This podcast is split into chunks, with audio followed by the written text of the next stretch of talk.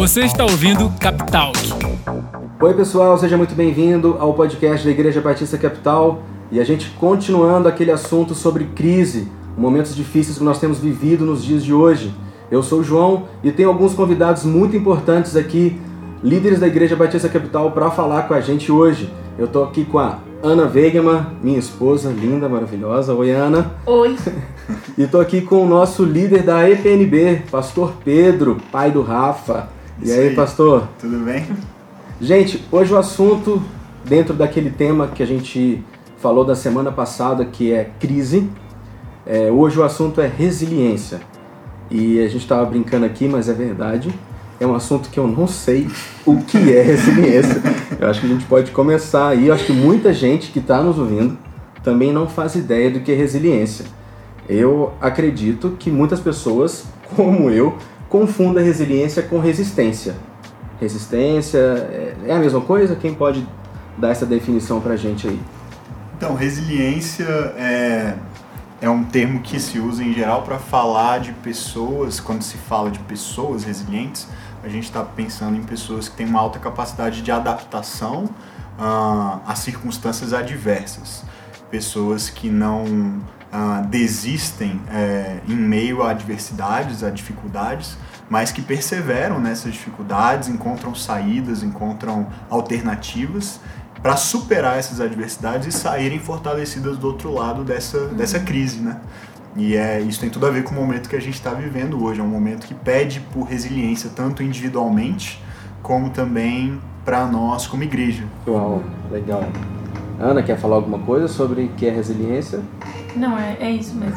É legal. Gente, esse assunto, é, é, agora entendendo um pouco melhor, como o Pedro colocou, a relação ao que nós temos vivido hoje é muito importante para que a, a, a gente aprenda a ter resiliência. Eu acho que resiliência não é um talento que você ganha. Acho que resiliência, vindo do que você me disse, é um esforço diário de você fazer um, um trabalho de treinamento mesmo para ser resiliente. E no momento que a gente vive hoje, é preciso ter resiliência ou não? É, não, com certeza, o pastor já falou isso. Mas eu acho assim que muita gente confunde resiliência é, com você só superar e aguentar a situação. Você passar por aquilo e sobreviver. Mas eu entendo que envolve muito da de adaptação, de você. Eu vivia de uma forma até agora, agora dando exemplo em cima da crise, como você perguntou, que a gente está vivendo do coronavírus. Bom, até agora eu levava o meu negócio de X maneira. E aí agora eu vou desistir, eu vou esperar passar? Não, a resiliência envolve você sofrer sim o impacto daquilo que está acontecendo, mas você depois de sofrer esse impacto, conseguir descobrir uma nova forma uhum. de dar andamento naquilo que você fazia antes, né?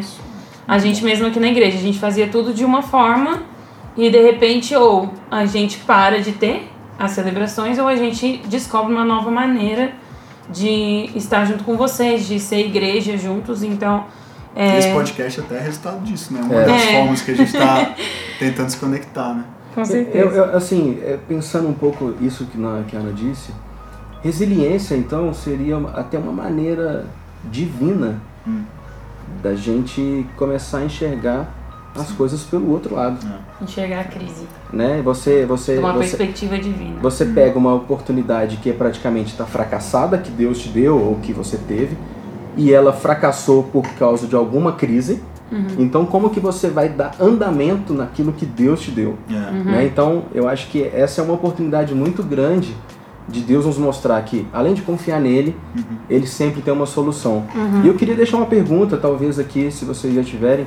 Existe algum personagem bíblico que vocês querem levar e, e querem mostrar aqui é, como inspiração para vocês sobre resiliência? É, eu pensei em alguns, né? O, eu acho que a resiliência, ela ela tem uma imagem bíblica que combina muito bem com ela, que é a imagem, são duas pelo menos, né? Uma é a do deserto, uhum. a imagem do deserto, né? e a segunda seria a do exílio. E a gente tem muitos exemplos bíblicos de pessoas e até da própria nação de Israel como um todo que tiveram de passar por circunstâncias assim, né? Uma primeira lembrança que eu tive foi a de Daniel, que teve de viver a situação de estar exilado né, na Babilônia, e embora estivesse no palácio do rei, ele decidiu viver de uma maneira resiliente, ou seja, mantendo os seus valores e mantendo a adoração somente ao seu Deus, num contexto de idolatria, né? de adoração a outros deuses e também de práticas que não combinavam com as suas e com os seus valores. Hum. E ele decidiu viver ah, de uma maneira que ah, abençoasse o povo e a, o contexto onde ele estava, porque ele era um conselheiro do rei, ele era um sábio muito respeitado, foi usado por Deus inclusive para interpretações e visões ah, na Babilônia mas isso não o impediu de se manter resiliente, de se manter fiel, de perseverar naquilo que eram seus valores, né? Nossa. É, então essa imagem do exílio é muito forte. A nação de Israel foi exilada como um todo, né? Na Babilônia, foi escrava no Egito, ah, passou por um tempo também de deserto, né? 40 anos ah, de peregrinação no deserto, no caminho da Terra Prometida. E esse é um contexto. O deserto é uma imagem ah, que remete a essa ideia de que só os resilientes sobreviverão. Você tem que se adaptar, você tem que achar água. Sim. Como é que você acha água no deserto? Como é que você consegue comida no deserto? Como é que você mantém a sua vida e as suas práticas né, é, no deserto, num contexto de extremo, né?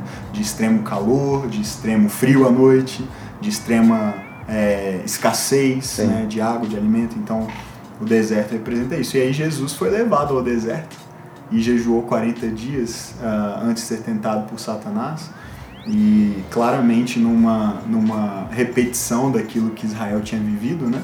Ah, mas só que com um resultado muito diferente, porque enquanto o povo de Israel não desenvolveu essa resiliência, porque mesmo depois de entrar na Terra Prometida, ah, pecou contra Deus, se afastou de Deus, não reconheceu que, tudo que Deus havia feito por ele, Jesus, ao contrário, ele demonstrou essa resiliência até o fim, porque ele venceu, venceu não só o período de, de tentação ali, mas ele foi até o fim, até a cruz, foi obediente até a morte, morte de cruz. É Glória o a exemplo, exemplo máximo de resiliência. Gente, tô falando claramente, repetindo aquilo que havia acontecido no deserto. Eu nunca pensei nisso na minha vida.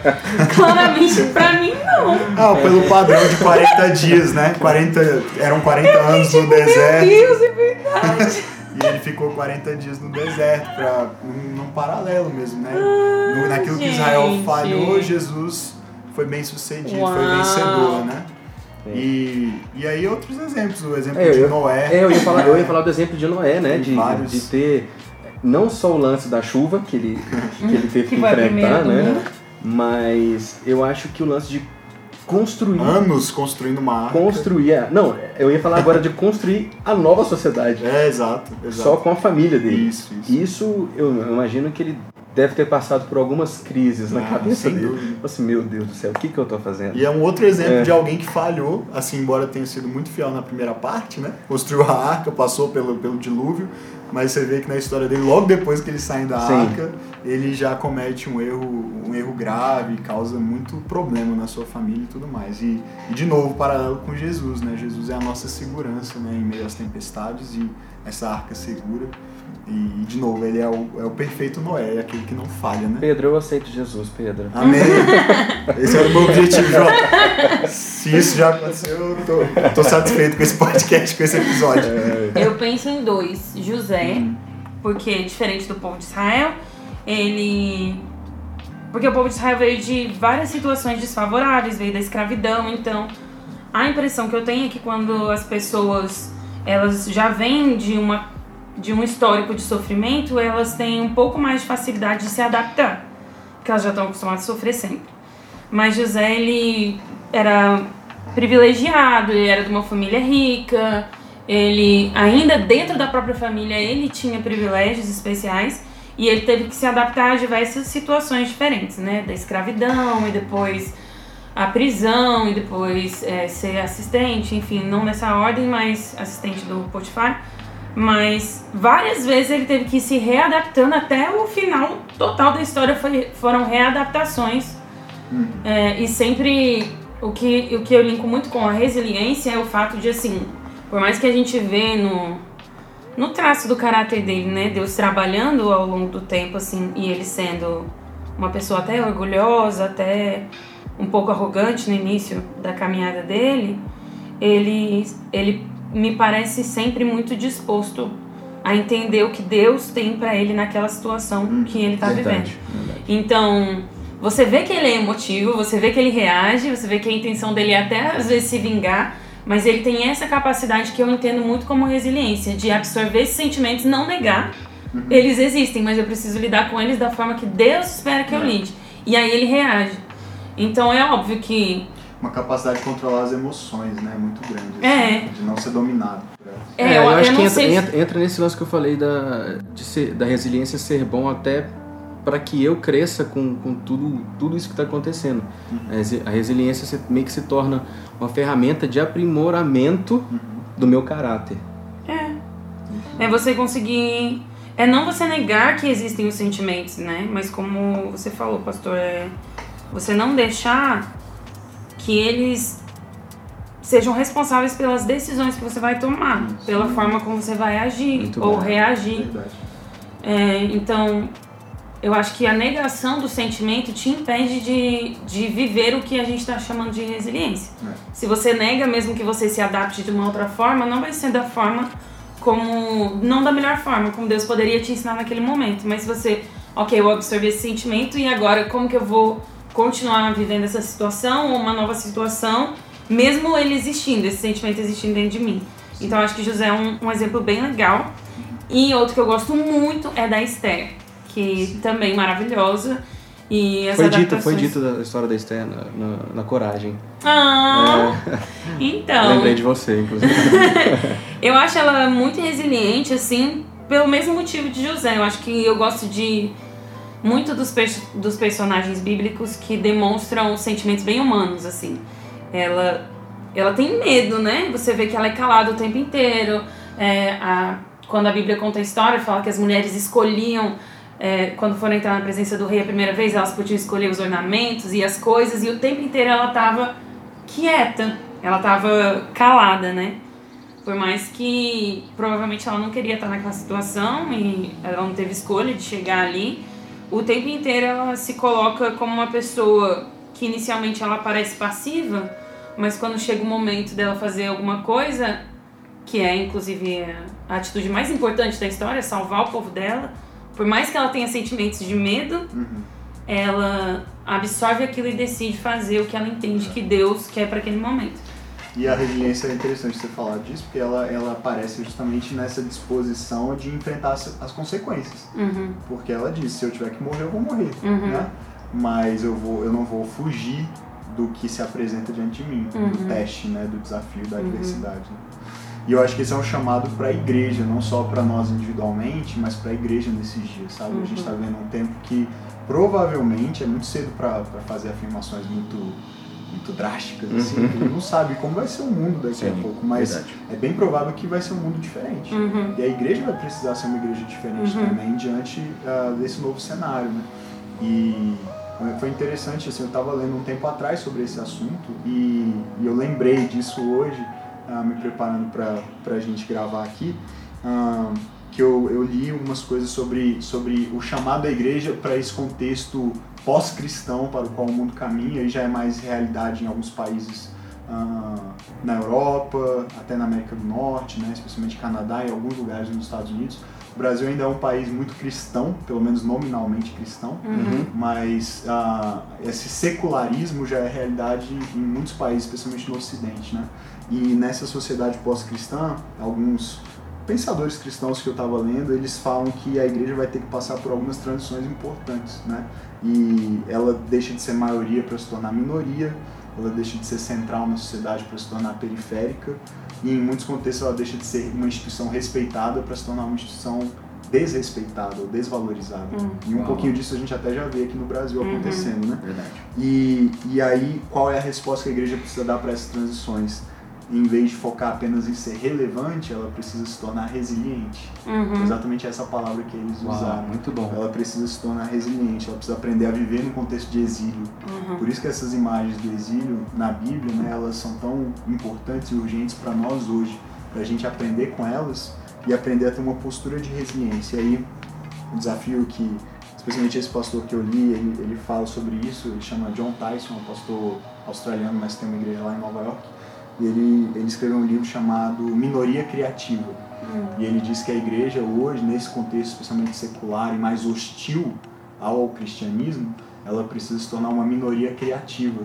É, ela precisa aprender a encontrar soluções para sobreviver e para triunfar num contexto de exílio, cercado de hostilidade em todos os lados, de ambientes difíceis, desafiadores, ah, que não a valorizam, que não dão voz, é, espaço eu, eu acho, na eu sociedade, acho, pegando, achar esses caminhos. Pegando um gancho que você está falando é, sobre o comportamento do cristão Uhum. diante disso, eu acho que leva também a, nos, a gente pensar um pouco do comportamento da igreja como, como comunicadora desse evangelho Uhum. Sim. no mundo. É. A gente vive hoje um tempo que não se pode ter mais cultos presenciais, e sim online. Né? A gente está usando de uma ferramenta chamada podcast para falar com você aí dentro de casa, para que nós conseguimos nos aproximar. Resiliência também está ligado a esse lance de se adaptar aos novos formatos sem perder a essência. Né? Eu acho que a essência, a nossa essência é Jesus. Tem até uma música do Cirilo que fala sobre isso. O pastor Antônio Cirilo fala que a essência sempre é Jesus. Não importa o que você faça, não importa como você vai fazer aquilo, a essência tem que ser Jesus. E ligando com isso que você está dizendo, pastor Pedro, é muito importante nós, como, como cristãos, reconhecer que são tempos difíceis mesmo. Lembrar do que Jesus falou que ele venceu o mundo. Sim. Então não importa é, em que momento que a gente vive, não importa a, a crise que nós estejamos passando, lembrar que ele triunfou sobre Amém. tudo isso. E não deixar a crise mudar essa essência que você tava falando, né? É, Que ontem eu tava conversando com uma pessoa que ela comentou assim comigo que ela precisou demitir um, um funcionário e que se não descessem, tipo, se o, o cara de quem ele aluga não baixasse o aluguel, ele ia ter que cortar e que mais de 80% do lucro dele já foi cortado e a gente tá vivendo isso não tem, não tem muitos, muitos dias. Então, é, eu acho que é muito. A gente tem a tendência de falar que a gente depende de Deus e que a gente confia em Deus quando a gente está colocando situações comuns que a gente está acostumado a conversar sobre. Ah, eu tô com problemas no meu casamento, eu tô com problemas em casa, eu tô com problemas financeiros, mas problemas financeiros que envolvem é, eu conseguir um emprego ou não, mas quando existe uma desestabilidade desse tamanho econômica, sim. que atinge com certeza também a família e, e Todo todos os demais sofre, né? relacionamentos, a gente acaba deixando o desequilíbrio da sociedade abalar a única coisa que é imutável que existe na gente, que é a presença de Jesus e quem ele é. Porque num dia a gente. Hoje a gente tá aqui e amanhã a gente não sabe se tiver vírus, se não tiver vírus, se for um acidente de carro ou se chegar a nossa hora ou o que for. A gente não sabe como vai ser. Então, na verdade, essa certeza ela não deveria ser abalada por uma causa que abala toda a sociedade, porque É a única E- coisa inabalável que a gente é tem. a única, a única certeza, a única coisa permanente, né? Glória a Deus por isso. Então, acho que esse, esse é um, um, um ponto comum da resiliência que todos nós que, que confiamos em Jesus e servimos a Ele devemos focar nesse momento é em saber que, independente da tempestade que está ao redor da gente durante esse tempo e tudo que envolva isso, o nosso Deus não mudou, porque ontem a gente não se preocupava com o corona e hoje ele chegou aqui, né? O Ele é o mesmo Deus. de surpresa. né? Exato. É, e e, e eu, eu pegando essa, essa ideia da Ana, assim, da gente ir sujo, da gente manter a essência e focar em Jesus mesmo com a instabilidade ao nosso redor, é, tava pensando também nisso. Às vezes a gente quer ter o resultado, e a gente fala muito sobre isso, né? Sem viver o processo. E a gente só vai se tornar pessoa, nós só vamos nos tornar pessoas mais resilientes se a gente entrar numa, num processo de prática, de É. práticas e disciplinas que gerem em nós essa resiliência. Sim. Ela não vai brotar do nada na Como se nossa fosse uma vida. academia, né? É, exato. Exercício, é prática, tudo na vida é resultado disso. E, e pra gente ter a vida de Jesus, que sem dúvida é o maior exemplo de resiliência que nós temos, nós precisamos adotar também o estilo de vida de Jesus. Uhum. Jesus é, tinha tempo sozinho com o Pai, Jesus tinha tempo em silêncio, Jesus tinha tempo ah, de jejum, de oração, sabe? E essas práticas formaram nele essa resiliência para os momentos de maior tentação lá no deserto, para o momento ah, no Getsemane de olha, eu queria muito que esse cálice pudesse ser passado de mim, mas se não for possível, seja feita a tua vontade, não a minha. E finalmente foi o momento da cruz, né? Foi o ápice, da, a, um teste maior. Que Resiliência não é uma pílula, né? Que você toma e. E- e- A gente, Pronto, vai é, a gente não vai ter resiliência na hora que a gente precisar se a gente não tiver, antes de precisar, desenvolvido um estilo de É. vida que gere isso em nós, né? E até durante, né? Porque não, não que você não vá conseguir se você não teve antes. Sim. Mas um encorajamento para vocês que estão ouvindo a gente em casa é, mesmo que você não tenha feito isso até agora, a partir do momento que você tiver que se reinventar Isso. e reinventar suas ações, busque Jesus em primeiro lugar Amém. como direcionamento disso Comece tudo. agora, né? Isso. Comece hoje. Tava falando isso com você hoje, né, lindo? É, hoje de manhã. Lindo é, é o É João. lindo. É, sou eu. Pra você que não tá nos vendo aqui, claramente o lindo é o João. Né? É, o meu marido, desculpa. Lindo é o meu marido. Eu tava falando isso com o João hoje de manhã, pastor Pedro. Ah, que eu tava. A gente acordou estressado de manhã. Os dois estressados, os dois com dor de cabeça. A gente foi dormir ontem 4 horas da manhã. E. E cansados assim, e o Espírito Santo falou claramente pra mim, assim, que eu tava com tanta tarefa que eu não tava tendo meu tempo decente, assim, de ler a minha Bíblia, de ouvir. E o senhor falou pra mim, Ana, você tá com tanta coisa, mas você não me perguntou como que como que você deve fazer esse tanto de coisa. Se eu coloquei na sua mão, eu tenho uma estratégia. Então, Amém. para de trabalhar e me pergunta primeiro. Então, eu gastei bastante tempo hoje na presença de Jesus buscando isso. Porque independente da quantidade de tarefas que eu vou ter nessa minha nova fase, se eu não buscar Jesus em primeiro lugar para ele me ajudar a administrar, eu não vou conseguir. Então, independente, voltando, né, se você tiver ou não feito esse planejamento, se você buscar o Senhor em primeiro lugar no seu dia, Sim. o resto do dia vai ser mais fácil com o di- direcionamento dele. E eu, eu queria terminar com. A gente tá. A gente tá terminando, gente. Ah, Ah, E eu lembro de uma frase que marcou muito a, a minha vida. Até numa canção, num, num samba do Adoniran Barbosa. Você e suas referências musicais. eu sempre vou ter referência musical. de Ademar de Campos a Donira Barbosa, meus amores. É, ele fala que tem uma música que Deus dá o frio conforme o cobertor. É verdade, essa música é muito boa.